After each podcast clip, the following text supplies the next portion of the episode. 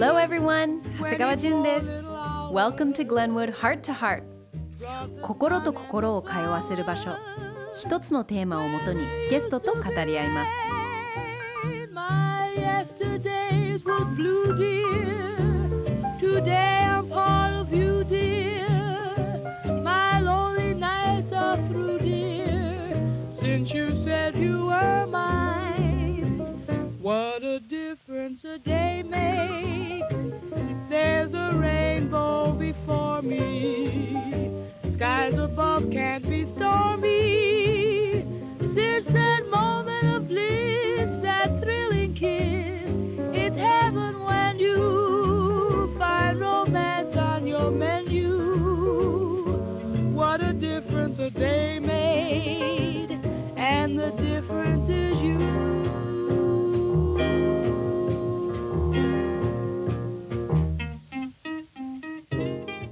回のテーマは PMS 今日はこの方と一緒にたくさんお話ししたいと思います。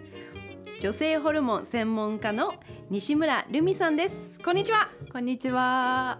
よろしくお願いします。よろしくお願いします。私はもうこのトピックにすっごく特に最近興味があるので、はい、すっごく楽しみにしてきました。嬉しいです。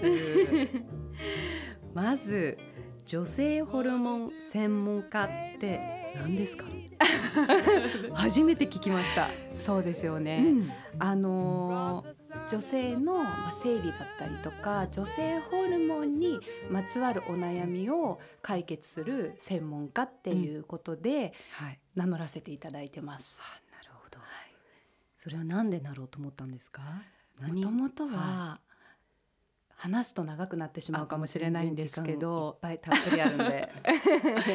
20代の頃に私自身がその女性ホルモンの乱れによる PMS とかでものすごく悩んでいて心身、まあ、体と心の不安定さにすごく振り回されて生きづらい人生を送っていたんですね。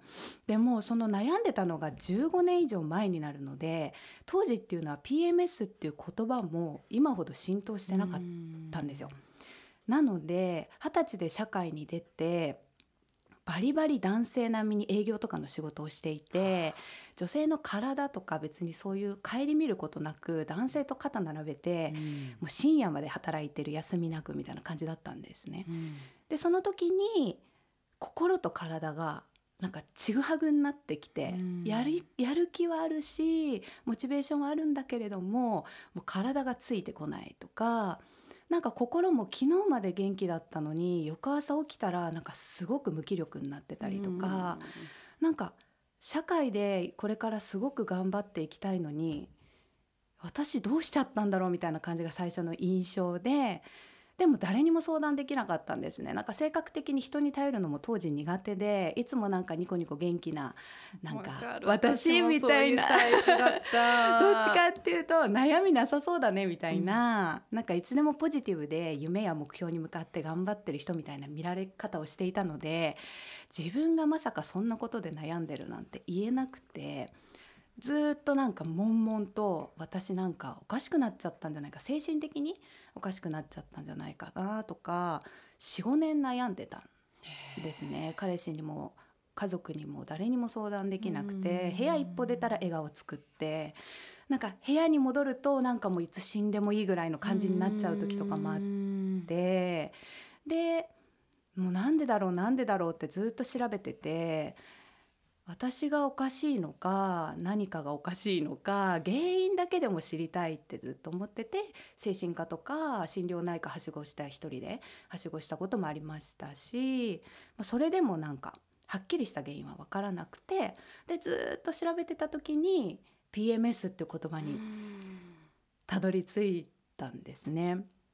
そここれだそうですもう全部これ私のこと書いてあるって思ってであ本当にえ女性ホルモンセラピストあの営業から転職して人の心と体をケアしたいと思ってセラピストに転職してたので体と心にはずっと興味があったんですけど女性ホルモンっていうものに特化して学んだことはなかったのでなるほど。そうなんです。でえ女性ホルモンがこんなにも影響してるの？って思ってて記録を始めたんですね。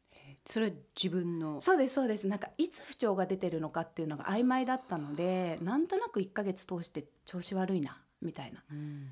感じだったんですよ。それを正確に記録していったらあ生理前になるとひどくなってるっていうパターンを見つけてうん。でそこからセラピストやりながら自分の体質改善っていうのを実験的にやっていって結果的にあのうまく付き合っていけるようになったっていう部分と改善できたっていう部分が両方あってでそれからですねセラピストになった時からいずれ独立したいっていう気持ちはあったんですけどもし独立するんだったら女性ホルモンとか PMS とか生理痛で悩んでる女性の人生の助けになりたいっていう思いでありがとう。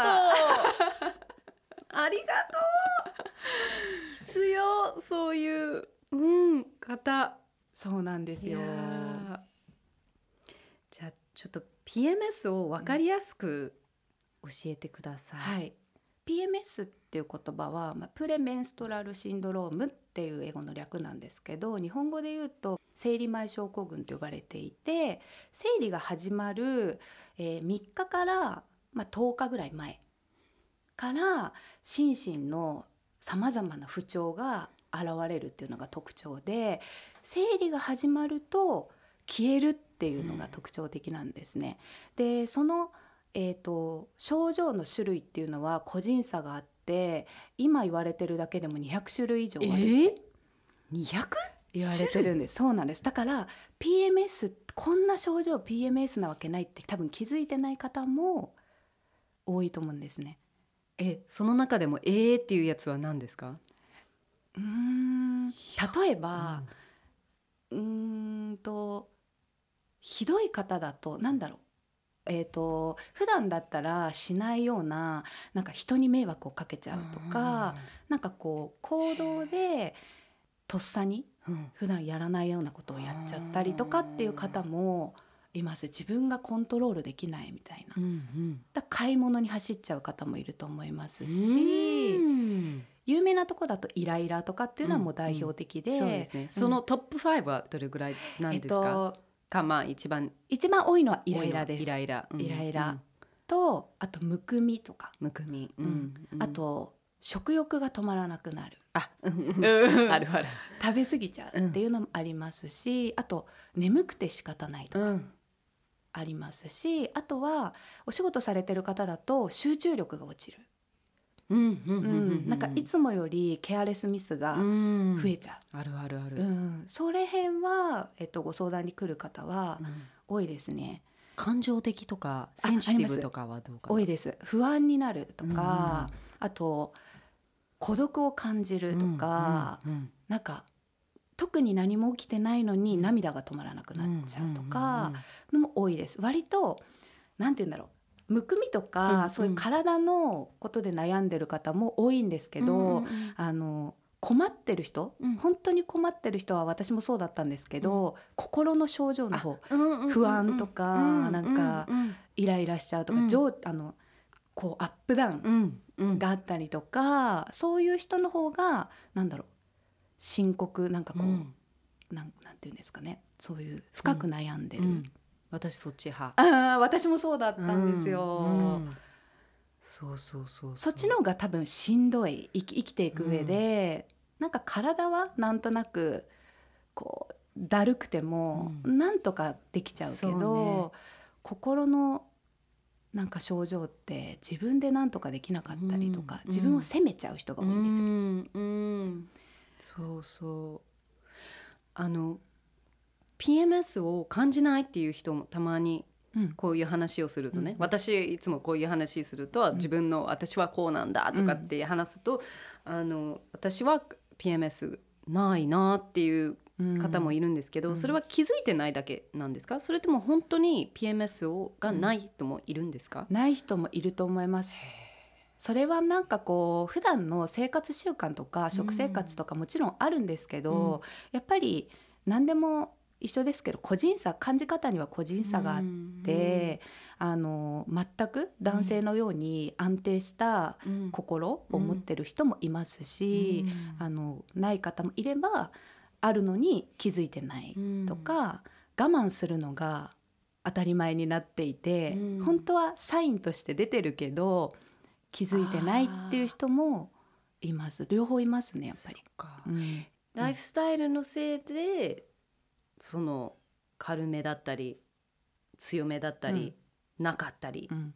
ていうのがつながってるんですか、それも大きいです。やっぱり普段の食生活、うん。例えば、コンビニ弁当ばっかりで、うん。うん。ファーストフードばっかりで、うん。添加物ばっかり取ってる人よりはやっぱり普段からきちんと自分で作ったり野菜とかあのバランスよく食べてる人の方が整いやすいっていうのはあるとは思うんですけど、それと同じぐらいその人の性格とかもともと持ってる考え方とかのも結構 PMS は影響してると思いますね。う。ん。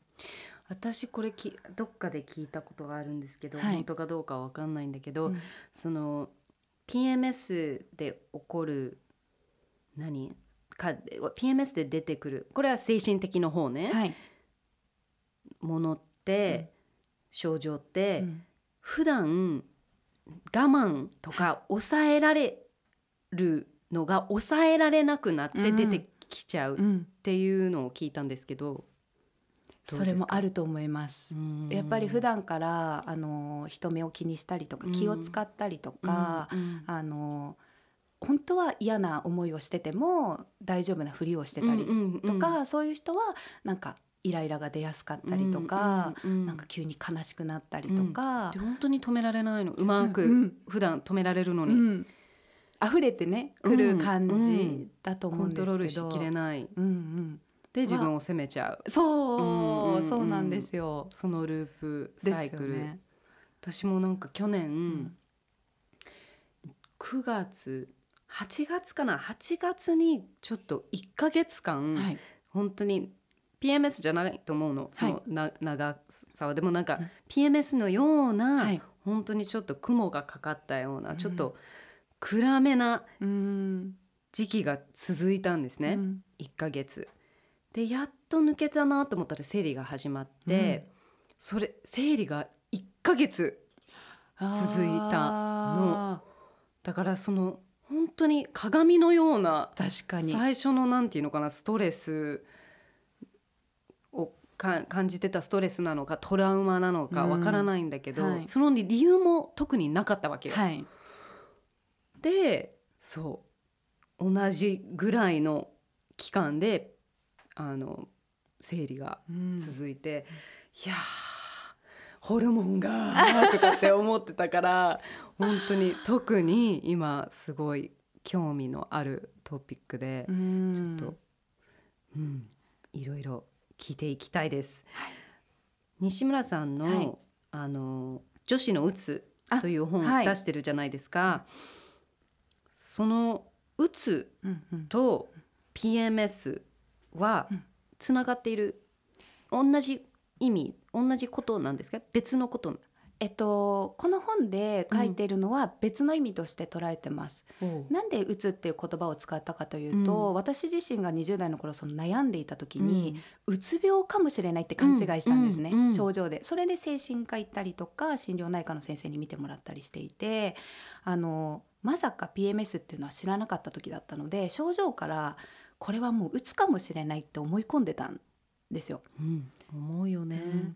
で PMS の症状ってうつに似た症状がすごく多いので今回はその女子のうつっていうことで PMS を指してるっていうこうつながりでタイトルは考えたので、いわゆるこう心のちょっとこう風邪じゃないですけどうつって言われてるものとは別物として症状が似てるだけでうん。原因とかは別物として考え書いてます。うん、でストレスがあるから、うん。普段のライフスタイルにストレスがあるから PMS があるんですか？それともそうじゃなくても PMS が起こるんですか？起こるとは思うんですけど、うん。その PMS になりやすいと思います、ストレスがかかってて、うん。うん。食事も不規則で、なんか睡眠もうん。質があんまり浅かったりちゃんと寝れてなかったりとか疲れが溜まってたりとかいろんな運動不足だったりいろんな要素が合わさって症状が重くなるっていうのはあると思いますね。なるほどね。PMS の間、女性の体の中のホルモンバランスはい。は実際どうなっているんですか、えっと、基本的にはホルモン女性ホルモンと呼ばれているものがエストロゲンっていうものとプロゲステロンというものが2種類あって生理前はこのプロゲステロンっていうものがこう量が増えるんです。うん。で生理後から排卵っていうのがあるんですけど、だいたい真ん中ぐらいに生理と次の生理の間ぐらいに。排卵前っていうのはこのエストロゲンっていうのが優位になっていてこの2つがこうバランスをこう取ってるリリズムがあるんですけどこのリズムが整ってると割と調子が良かったりするんですけど生理前はこのプロゲステロンっていうのが増えてあの女性の体は母の体というか妊娠に向けての準備に入っていくんですね。でご出産されてるのでわかるかもしれないんですけどやっぱり妊娠するといろんな体の変化ってあると思うんですけど、うん。妊娠してなくても女性の体っていうのは毎月妊娠に向けて準備を始めてるので、やっぱり水分とか栄養を体内に溜め込みやすくなったりとか守りの体制に入るのでなんか脂肪も溜め込みやすくなって体重もちょっと増えやすくなったりしますしむくみやすくなったりもなるほし。ますしどなるほど。そういうことか。そうなんですだから食べるのもそう増えちゃったりとかコントロールがまあ効かなくなったりもするんですけどあとそのイライラしたり攻撃的になるのも一説によるとその母がやっぱりその動物的感覚で言うと外の世界から自分の身子供自分と子供の身を守るためにあのいつも以上に警戒心が強くなる。いつもオープンでも守らなきゃいけないっていうその動物的本能からなんかこうイライラとかうん。こう結界をはなんて言うんだろうこうバリアを張るみたいなモモードに入っていくっていう話もありますね。面白い。うん。そうなんだ。だから決して悪いことではないというかやっぱり、ね、子供を産む産まないっていうのは本人の選択だと思うんですけど女性の体っていうのは自分の意思とは関係なく毎月その準備をしているっていうのを知るだけでもなんか生理前はもうちょっとゆっくり過ごそうかなとか。あそうそれも聞きたかった。うの、んうん。だから普段のペースはい。のようなそのアクティブな生活を送っていいのか、はい。生理前の時はこう本当にこう自分の時間とか家の中でうん。ゆっくりして、うん。そういうライフスタイル変えた方がい。いんですか、コントロールできる範囲で私は生理のリズムに合わせた方がいいと思ってうん。ます。だからだるいならそれを体をきの声を聞いて、ちゃんと休む。休む。で食べるのはでも。食べるのもあの本当にお腹すくんだよね常に、ストイックにやっぱなりすぎずに、食べたいって思った時はあのただ心の満足度も優先させた方がいいのでなんか甘いものが食べたいってなった時にいつもだったらなんか気にせずケーキとかチョコレートとか食べてたのをこういうなんかドライフルーツに変えるとか、うんうんもしコントロールできるなら変えた方がいいと思うんですけど結局我慢っていうものがまたホルモンバランスを乱す原因につながったりもするので、あ今はこういう時期なんだって割り切ってまたそれが落ち着いたらリカバリーっていうかうん。整えればいいやっていうちょっとこううん。余裕を持っうてん。自分を満たしてあげるっていう方がうん健康にはいいと思いますね。じゃあ運動とかもうん。あんまりあの好きでうん。楽しくてやってるならいいと思います。うん。でもそれがストレス発散になるとかなってればうん。お逆にお心が落ち着くとうか、ん。うん。でも日課だからやらなきゃいけないっていう気持ちでやるとうん。ダメなので、そこはうん自分が楽しいと思えるかどうかで判断したらいいと思うんですけど、ほど、うん。タンポン。あいー。い良くない？どう思いますか、私はん。使わないに越したことはないと思いますね。うんうん、やっぱり20代の頃使ってたんですよ。でその悩んでた頃は生理のその経血あの血の量もすごく多くてでナプキンと夜用のナプキンとタンポンをダブルで使っていても2時間も持たないぐらいの量だったんですね。ねそうなんですよ。それぐらい結構多くだから常に貧血にやっぱなっちゃうしそれでも仕事はしないといけないしもうフラフラしながらやってた感じなんですけど、やっぱり冷やすんですよね。便利なんですけどそのタンポンにまあ使われてる成分がどうしてもその冷やしてしまうのでえ冷やすんだ、うん。その血をこうナプキンもそうなんですけど血を吸収して固めるっていう成分が冷えピタに使われてる成分と一緒なんですね。えー本当に？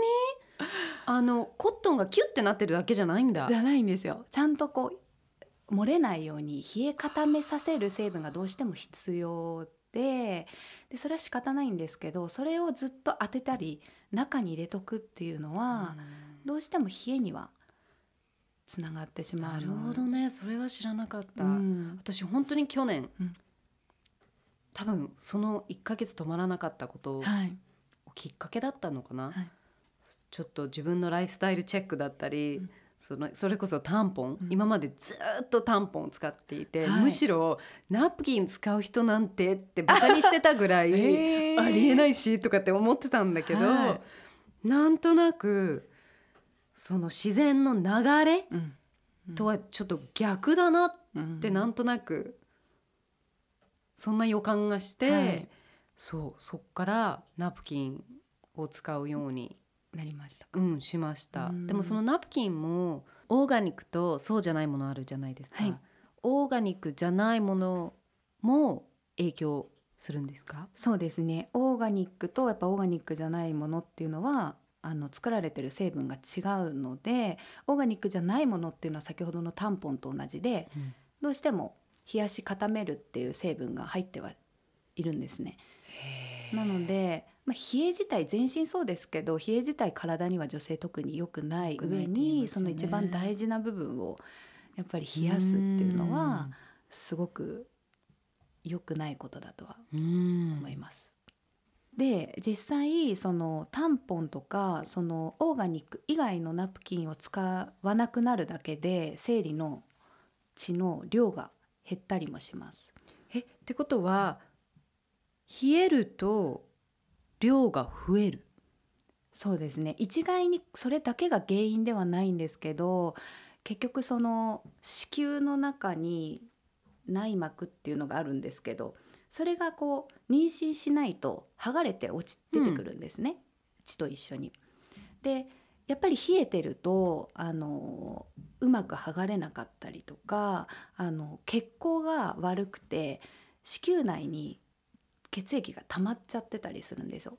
結局冷えるとサラサラじゃイメージ的にはサラサラじゃないイメージですよね。確あったかい方がなんかこう順こう回ってそうじゃないですか、うんなのであんまり冷えてる方っていうのは量が多かったりしますね。へえすごうい、初めて知りました、知らない方多いですよねきっとうね、ん。あと特にアメリカはい。育ちじゃない？だからはい。冷えるとか、あんまりそういう話全くないあからそうなんですね。日本に来ておばあちゃんに腹巻きされたりとかさ ななんじゃこれみたいな。何この冷える冷える話。だあと妊娠中。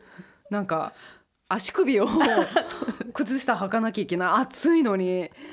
なんでって。本当になんかちょっとこう反対そうになんかこう意味わかんないとかって思ってたんだけど本当に最近うんレッグウォーマーしたりとか やっぱり自分やっぱ冷たいっていうか寒いっていうのもすごいどんどん寒くなってきてるし、うん。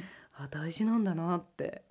大事ですね。ね冷えは本当に。んと日本人分かってるんだなって思った。確かうんにね女性の生理の周期はどれくらいが普通なんですか？私はね特に去年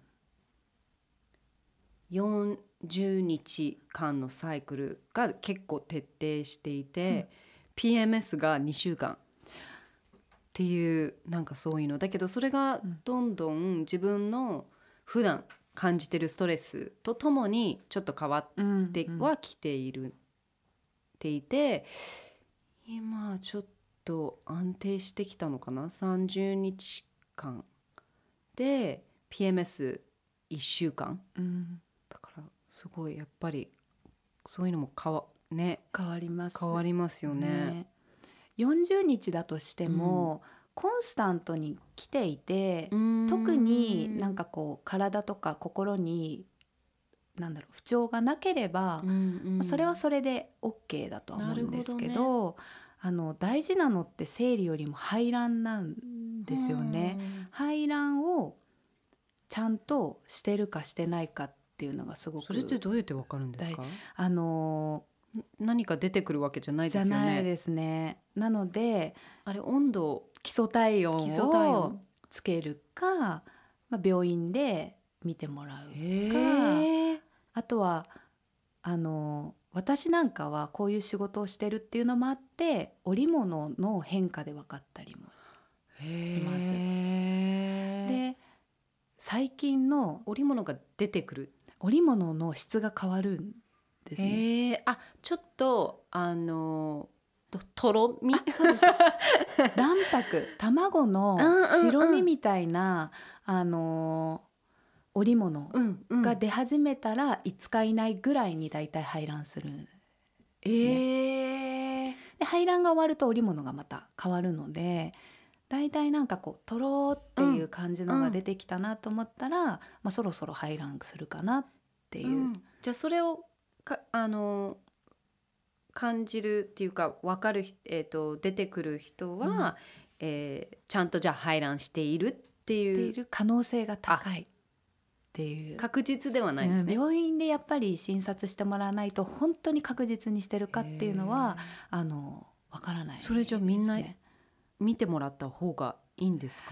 あの特に妊娠を妊活中とか妊娠をこれからあの20代で今は結婚も妊娠も考えてないっていう方でもいずれ妊娠とか出産をあの望むなら自分がちゃんと排卵できてるのかっていうのは一度チェックはした方がいいと思う。へえ。えじゃあいえー、と病院に行っはてチェックしてもらいます、うん。あじゃあ排卵してないですね。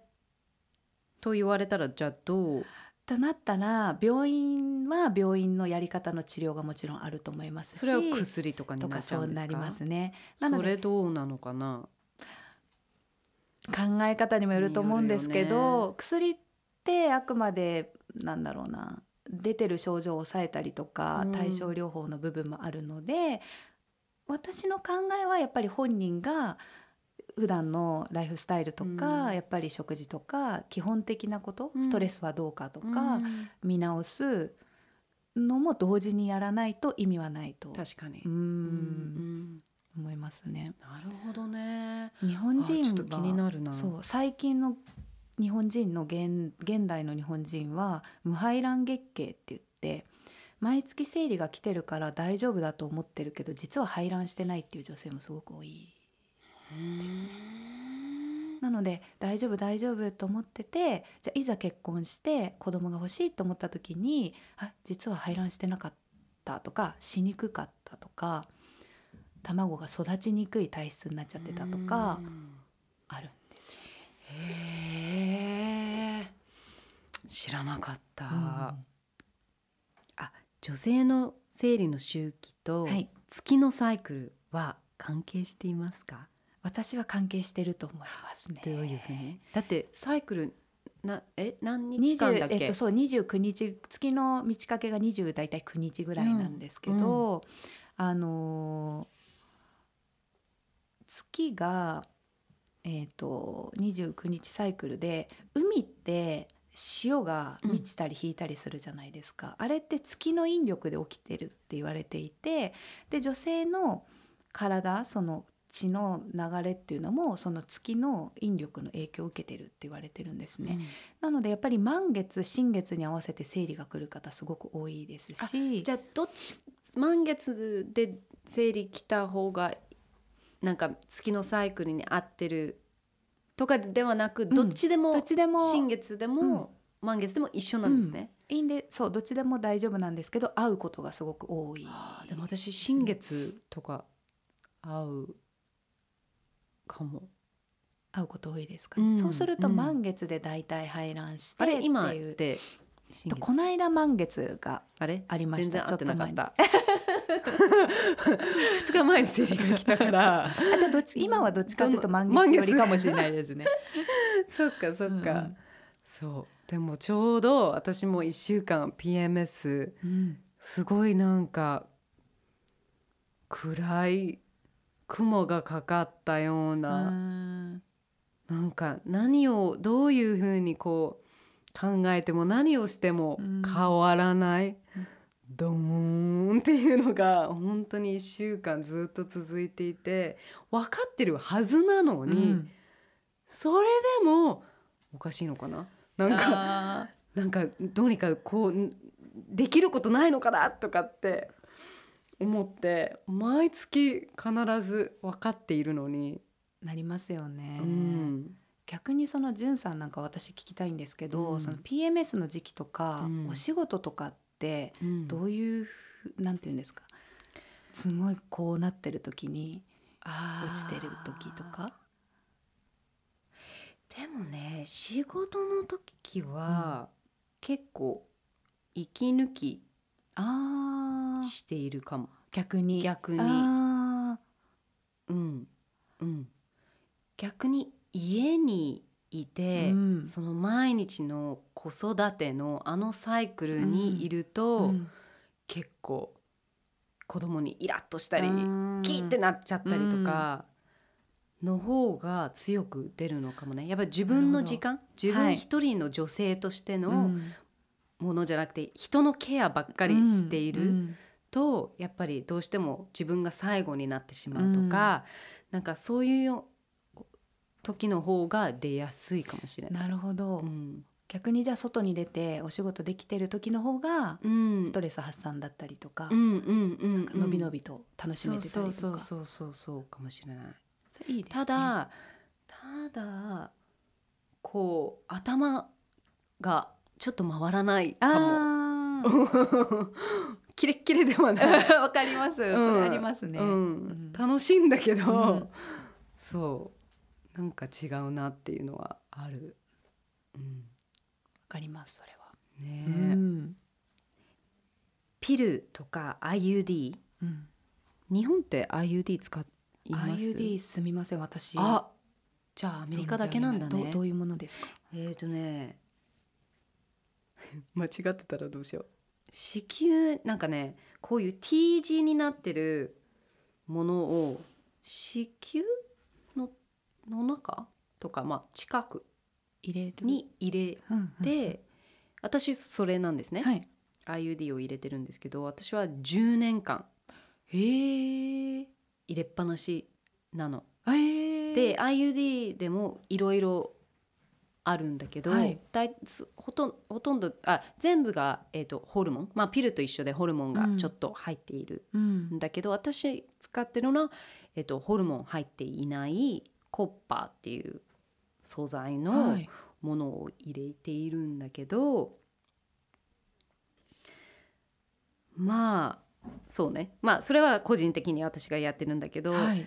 なんとなくやっぱりこう体にいなんか悪い影響をしてるんじゃないかなっていう心配はあるしまあそうね。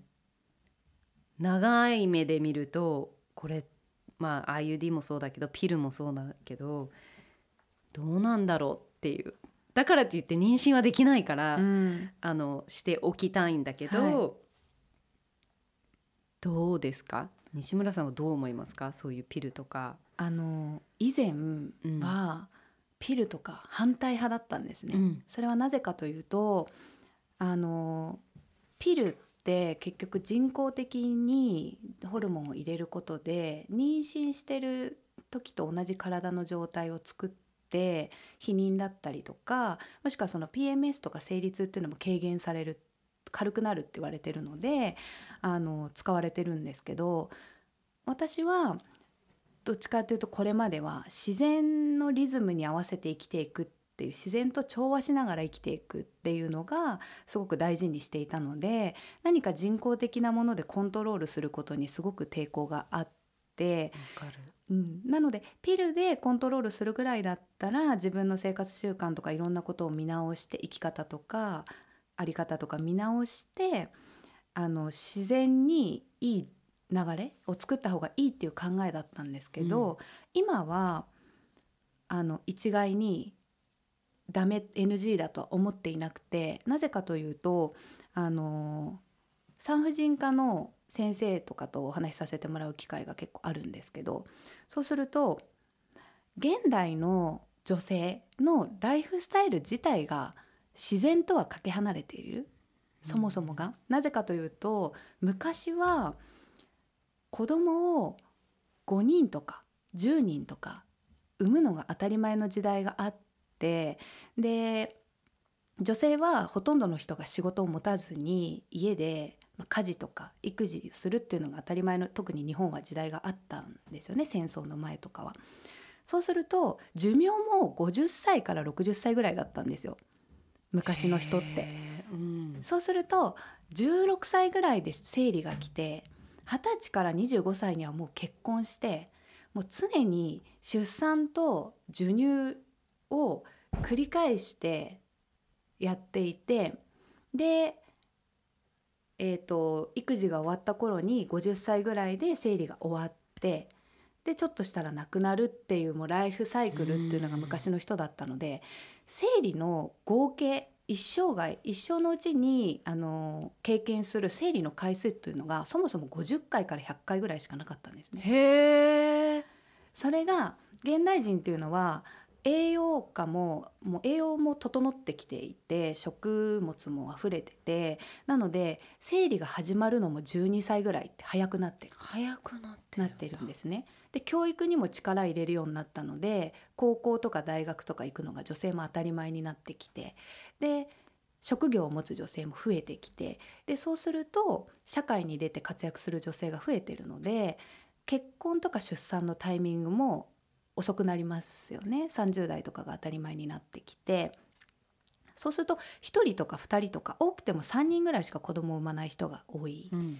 で、えー50歳ぐらいで閉経っていうのは変わらないんですけどそうすると一生のうちに経験してる生理の回数っていうのが現代の日本人は450回から500回なんですね。もう10倍ぐらいになっていてでそれが女性の体にものすごく負担をかけているって言われてるんですよ。なぜかというと、排卵って卵が突き破ってパーンって出てくるんですね。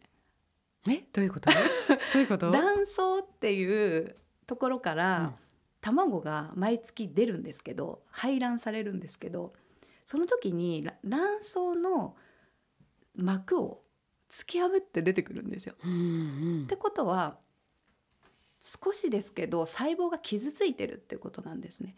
で自然治癒力が人間にはあるのでもちろんその傷はすぐ治るんですけどでも破っては修復して破っては修復してっていうのを毎月やっていてそれが昔は50回から100回で済んでたものが450回から500回やり続けてるってなると結構負担がかかってるっていう考え方があるので。逆に将来出産をしたいのであればピルで卵巣を休めといた方がいいっていう考え方の人もいるんですよね。うん休めといて温存っていうかこう取っておいてでいざ妊娠したい出産したいって言った時にピルをやめたらまた体のその働きが戻るのでその方がなんかこういい卵子が排卵されるっていう産婦人科の先生の話とかもよく聞くんうんですよね。だそう考えるあとと妊娠しやすくもなるんですか？あのーこれはもともとすごく乱れてた人が生活も全てが乱れてた人がピルに頼って、でピルをやめたら簡単に妊娠しやすい体になるかって言ったら違うと思うんですね。ただもともと健康にも多少気をつけててライフスタイルにも気をつけててでもなんか負担がかからないようにピルをうまく活用しようっていう考え方の方だったらピルをやめたらすぐできるとかはあると思います。へえちょっとびっくり、うん、だから現代女性は今のライフスタイルを変えないのであればうまく取り入れるっていうのはなしではないんだなって私もちょっと考え方が。そうなんだ、うん。えでもピルって生理を止めるわけじゃないですよねさっきお伝えしたその女性ホルモンのエストロゲンとプロゲステロンと似た原料でできているのでそれを飲むことであの脳が指令を出すんですけどこう女性ホルモン出してねって指令を出すんですけどそれがもう入ってるので脳がもうあ足りてるなって言って指令を出さなくなるんですよ。だからその妊娠した時と同じようなホルモンバランスの状態になるんですね。ずっとなんていうんですか波がこうだったのが、もう妊娠してるんでこうエストロゲンとプロゲステロンが常にこういう状態になっていて排卵が起こらないっていう。排卵が起こらない。だから避妊になるんです。生理はやめたあの量は減りますけど少しだけ出てきま。ですうん。えじゃあ私の IUD も同じことなのかな？あでもホルモン入ってないってことは？はホルモンまた違う、うん、違うと思いますね入ってないのであれば、うんうん。まあそれ妊娠しないためだけの、えじゃあピルもしかしたらありなのかもしれない。うん、その活用の仕方によってはなんかこう生活も変える気がない食事も変える気がないなんか自分と向き合うつもりがない人は私はおすすめしないんですけど、うんうんうん。もうなんか向き合って丁寧に暮らしてる人がなんか将来のためとかなんか今うん。自分のためにちょっと取り入れてみようかなっていうのはありだとは思いますね。でもピルっていっぱい種類あ種類あるじゃないですか。すよね。どうやって決めるんですか？あと合う合わないとかもある、うん。ありますようね、ん。それはあの信頼できるやっぱりかかりつけの産婦人科の先生と出会うのすごい大事だと思っていて、その低用量ピルっていうのが一般的なんですけどあのいっぱい種類があって合う合わないあのおっしゃってた通りあるので相談しながらこれじゃあまずは試してみて、まあ、あまりにも合わなかったらなんかこうすぐ相談できる先生っていうのを見つけておくっていうのは大事だと思いますね。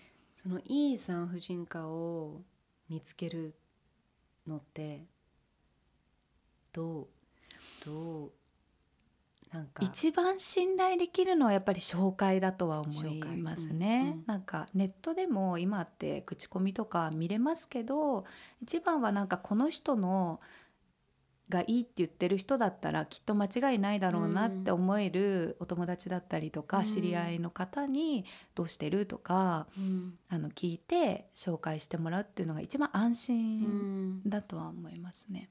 確かに。うん。なるほど、うん面白い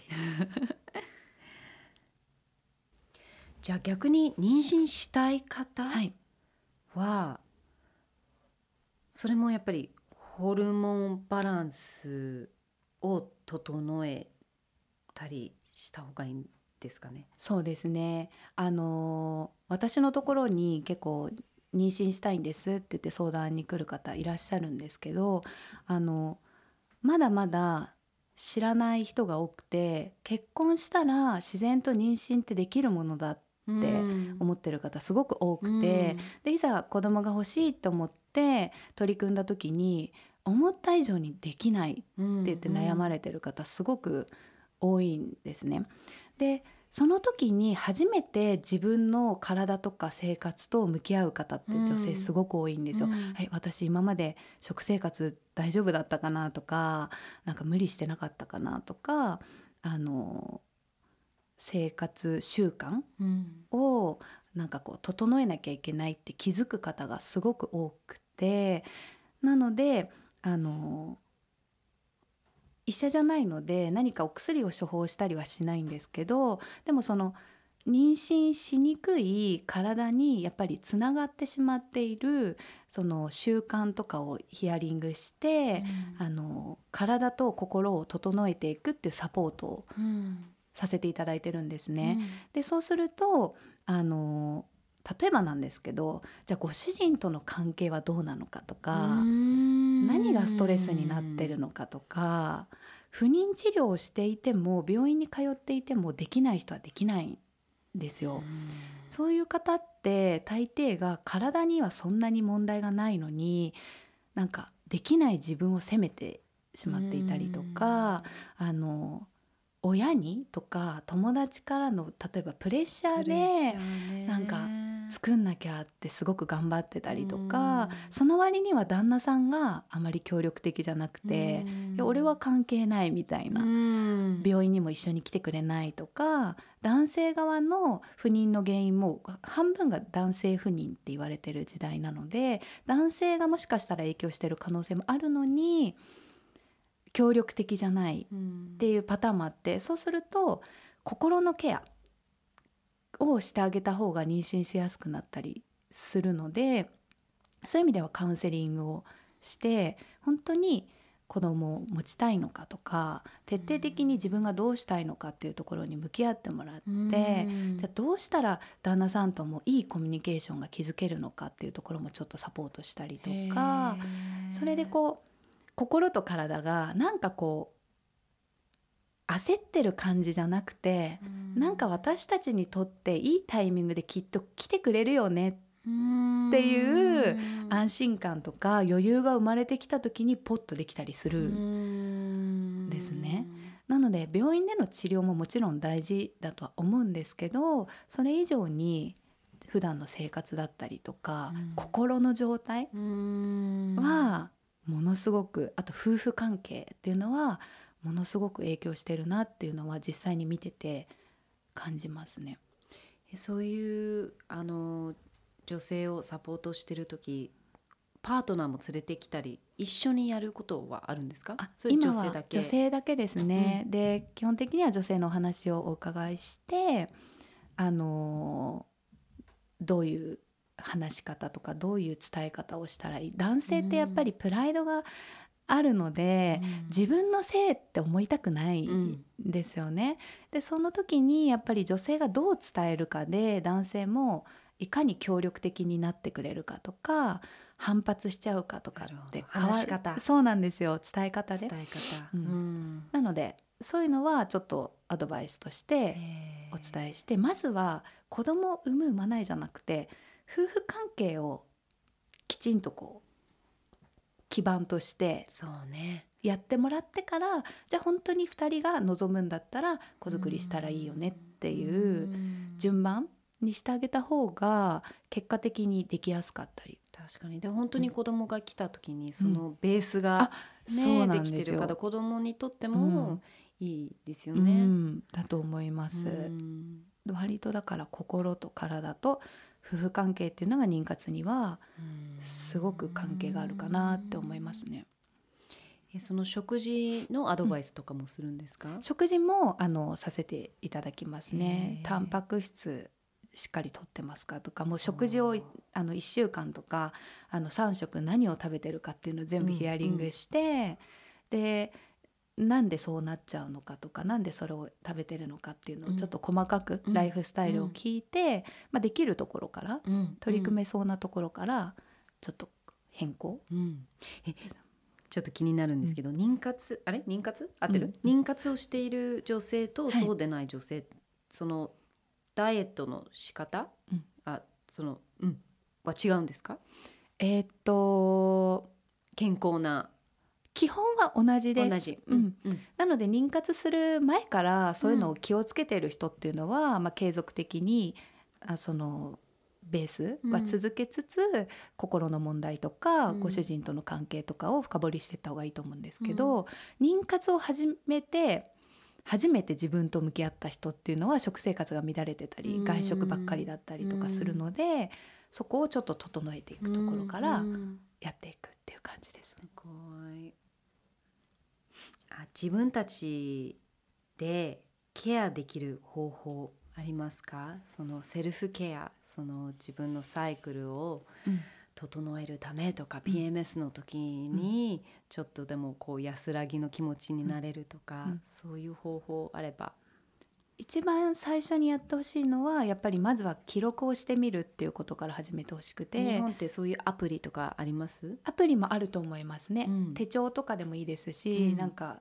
携帯のメモ機能でも何でもいいんですけどその毎日ちゃんとやらなきゃっていう感じではなくてなんか気になった症状があった時に今日はなんかやけにイライラしたとかなんかすごく落ち込みやすかったとかいつも以上に眠気がひどかったとか何でもいいんですけどとりあえず1ヶ月2ヶ月書いてみると自分がどのタイミングでどういう不調が出てるかっていうのが分かってくるので、自分のリズムがわかりますよね。まずは把握する。うんでそれに合わせてスケジュールを、えっとコントロールできる範囲でちょっと調整する生理前は例えば OL さんとか会社員会社勤めの方ってじゃあ生理前だから仕事休みますとかできないと思うので、あのコントロールできる範囲で生理前は飲み会はなるべく断って家でちょっとゆっくりする時間にしようとか、そういうふうにコントロールしてで今度生理後ってえ生理後か。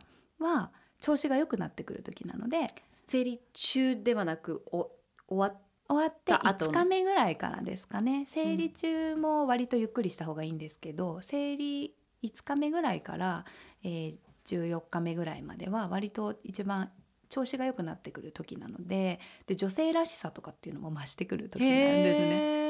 そのエストロゲンっていうホルモンが通称美美美のホルモンって呼ばれていて女性らしいなんかこう丸みを作ったりとか肌もどっちかっていうと肌ツヤ良くなったりとか、髪とかもなんか綺麗になったりとかっていう時期なので、うん。その時期はどっちかっていうとアグレッシブに、うん。なんかお友達とか彼とかいろんな予定入れたりとかうん。新しい趣味を始めてみたりとかっていうのにいい時期で、その自分でまずは生活のリズムを作る。で PMS の症状がひどい時はやっぱりゆっくりしながらアロマとかもすごくいいですね。アロマの香り。何の香りとかあリラックス系のやっぱラベンダーとか、あとローズとか、うん。ゼラニウムっていうのとかもあるんですけど、うん。そのどっちかっていうと女性性をこう高めてくれるバラの香りとか、うん。でちょっと香りでリラックスしたりとかお風呂にゆっくり入るとかうん。もいいと思いますし、とりあえずリラックスするっていうのすごい大事ですね。うんうんあと本にマッサージとかって書いてあったんですけど、はい、マッサージもいいですね。特にやっぱり腸とそう足の裏っていうのはその PMS もそうなんですけど割と頑張ってる女性って自律神経って聞いたことありますかね、わかり自律神経が割と乱れてる方が多くて、どっちかっていうとそのリラックスをつかさリラックス効果のある副交感神経がなかなか切り替わらずにうん。ずーっと張り詰めてるうん。状態の人が多いので腸って副交感神経優位になると動くんですね。服副副交感神経っていうのが、えっと、人間がリラックスした状態の時にはいはいはいはい。なんか眠くなったりとか夜夜に活発になる神経で、昼間の活動している時の神経っていうのが交感神経って呼ぶんですね。で本来は生理のリズムと似ていて一日の中で朝起きた瞬間から交感神経が優位になってこう上がってきて夜ね夕方以降副交感神経に入れ替わるはずなんですけど、うん頑張ってこう仕事仕事とか常にストレスが溜まってる人っていうのはこの切り替わりがうまくいかなくて、うん。うん。ずーっとなんか緊張状態が続いてたりとか、うん。頭が頭が回ったりとか、回転ねそううんうんしてる状態ででその自律神経とホルモンバランスっていうのはめちゃくちゃこう密接に関わってるんですよ。なので腸をマッサージしてあげることでなんかこうスイッチを入れてあげる副交感神経のスイッチを入れてあげることができるので、うん。夜寝る前とかお風呂上がりとかに腸のマッサージをしてあげるだけで眠りにつきやすくなったりとかそれはどういう風にマッサージすおへるん。ですか、そのうん周りから、あの時計回りにうん。こうぐるぐるやってあげるんですけど、うん。まあ、優しくやるだけでもいいんですけど私はかなりグイグイうん。なんか、うん。慣れ慣れてるこう抵抗がない方はうん。結構押しちゃって、うん。でなんかこの辺張ってるなとかっていうところがあったら、その辺も強めに流していくとうん。ぐるぐるぐるぐるって、でこのお腹のマッサージ赤腸のマッサージって、感情につながってない？い感情た例えばどういう感じですか、や私、うん。その離婚の最初の頃になんかやっぱりすっごくストレスとかトラウマとかそういうのがあいっぱいこう感じてた時に、はい、なんかこうヒーリング系のマッサージ行きたいと思って、もうグググってうん。行ったんですね。はい。あ来てもらったのはい。うち、に。であの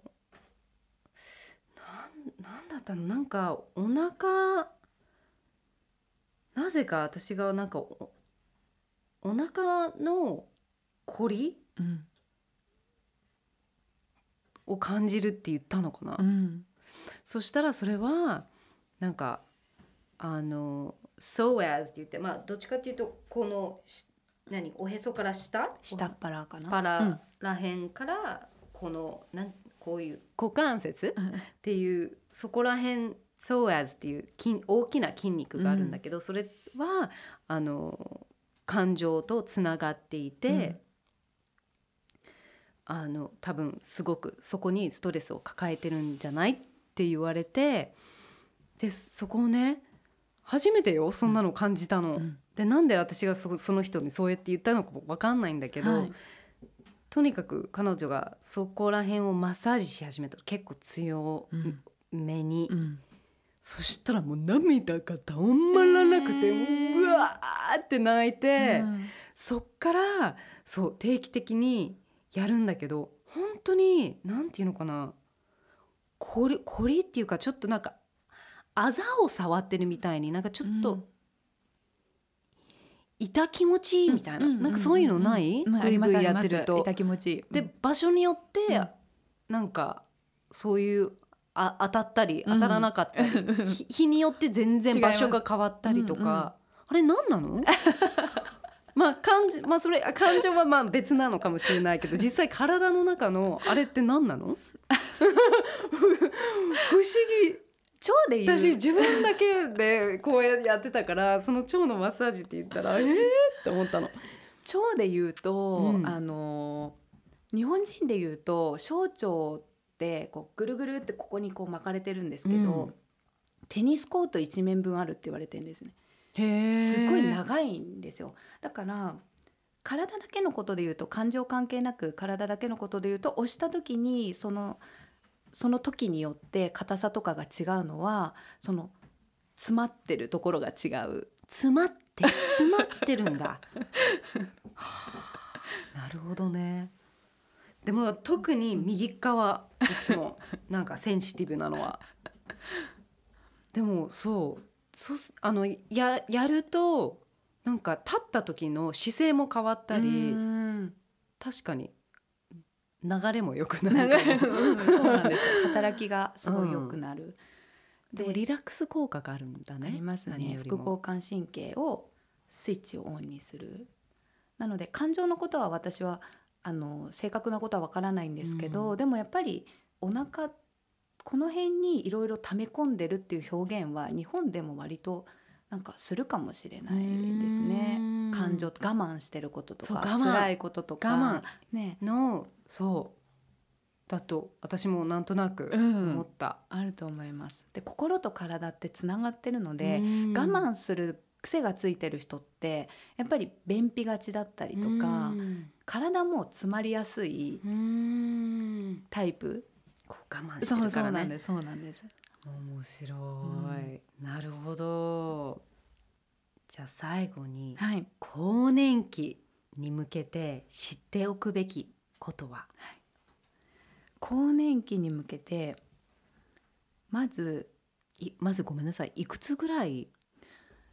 基本は今51歳ぐらいが日本だとかな？51歳が閉経の平均年齢って言われててその前後10年なので45歳から55歳ぐらいが平均的ですね。その10年間が更年期っていう時期をうん。指します、なので PMS と一緒でこの時期っていうのは誰でも通る道なんですけど、うん。その時にどんな症状が出るかっていうのは個人差があって何もなく通過していく方もいれば何か不調に悩まされていく方もいるのであのまずはその知識として45歳から55歳ぐらいは更年期っていう時期なんだとかあのこういう症状が出る可能性があるんだっていうのをまあ知っておくっていうのは心構えができるので大事かとは思うんですけど更年期の方ほど、えー、とピルで乗り越えてる方も多いですね。へえまた別のピル？更年期用のいやピル一緒です。低用量ピルで結局そのあエストロジンエストロゲンエとそうストロゲン。プロゲステロンを、あの更年期ってなぜ起こるかっていうと女性ホルモンが今までこれぐらいの量だとしたらガクって急に減るんですよ。落ちるんだねそうなんです。その優しくこうちょこちょこじゃないんだね じゃないんですよ。一気に。ガンってくるんだガンってきもうやためて このガンって落ちた分のが体が慣れるまで時間がかかるんですね。なんだなんだってやっぱ体もなっててそれに慣れてくるとそれが普通になってくるのでまた安定するんですけどそれをピルを使うことによってガクンをなくす？うんうんちょっと女性ホルモンがゼロになるとしたらピルを使うことによって50ぐらいをキープしてあげる。うん。で例えばしたらちょっと不調がなくなるっていう方もいますしうん。抵抗がなければ先ほどと一緒でピルを活用してみるうん。試してみるっていうのもありだとは思いますね。はい。あとはライフスタイルを見直す時期。うん。いいいい意味で、うん。今ってリ人セットボタン。そうなんです人生100年時代って言われていてあのー戦前戦争が起こる前は50歳ぐらいが寿命だった。だから生理が終わるのと同時に大体なくなってたんですよね。すごい。昔は。でも現代って50歳で生理が終わったらまだ30年50年人生が残ってる、うん。なのであこの先の人生どう生きていこうかなとか今までの人生を一回振り返ってどういう残りの人生を楽しんでいくかっていうのを見直す時期にしてみたりとか、ちょっとペースを落としてなんか自分と向き合う時間を改めて持ったりとかそういう時間なんだって思うとすごくなんだろうプラスというか。うんうん。もうちょっと前向きにうん。考えられる、あとなんかはたまに聞くのはやっぱりすごくそれをコンプレックスに思う方もいる、うん。なんか女性として何かが終わったっていう、そうするとどうしても向き合えず特につらなんか余計辛いそうでというか、すね。い孤独っていうか、更年期っていうイメージがなんか勝手に一人歩きしていて、更年期って誰でも通る道であって女性らしさを失うことではないですよね。体の機能として妊娠とか出産ができなくなっていくっていうだけであって、うん。生理が終わって60歳70歳になってもものすごく女性らしく美しい人なんて世の中にいっぱいいるじゃないですか。なので更年期だからといって女性として終わったっていう考え方はやっぱりちょっと変えていく必要があると思っていて、うん。よりなんか女性としてどう輝いていくかっていう方にうんフォーカスした方が、むしろだって今までみたいに生理に悩むこともないし。PMS もね。ないし、うん。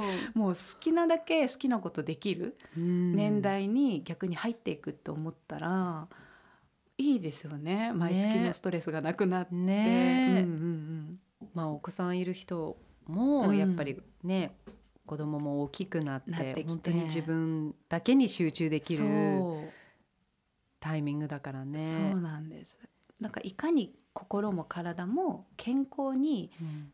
ただ長生きしてもあの健康じゃなきゃやっぱり好きなことできないので、いかに健康に長生きして自分の好きな人生を生きていくかっていう方にフォーカスして、うん。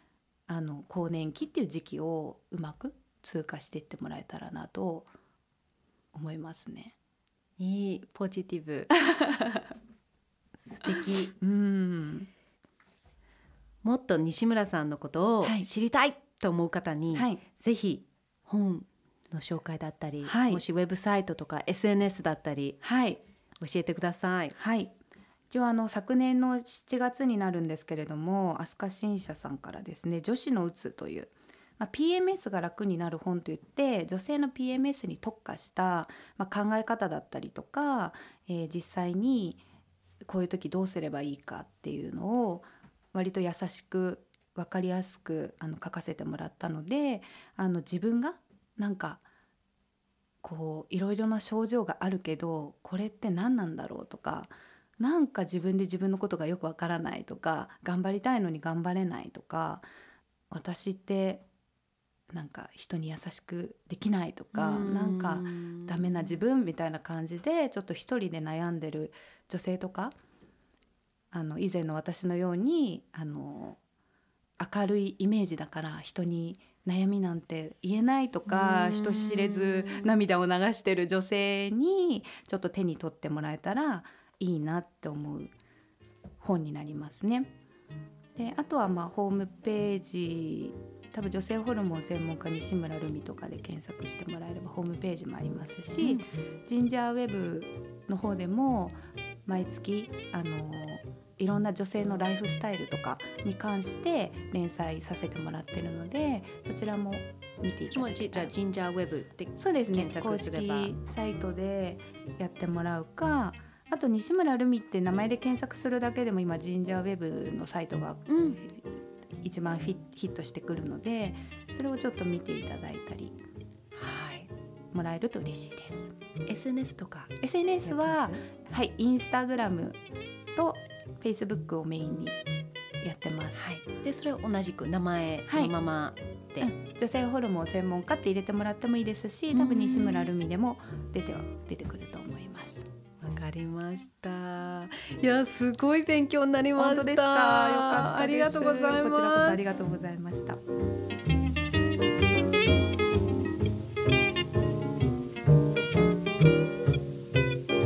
今日は女性ホルモン専門家の西村ルミさんにお話を聞きました。このポッドキャストへの質問や感想やってほしいテーマなどぜひコメント欄に書き込んでください。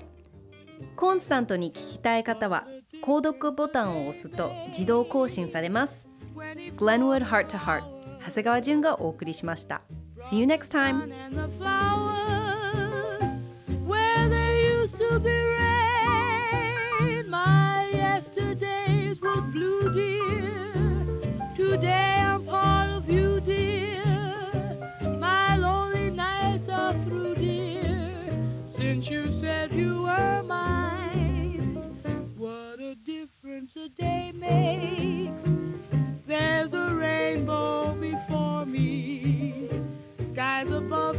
be sorry. That moment of bliss, that thrilling kiss, it's heaven when you find romance on your menu. What a difference a day made, and the difference is you.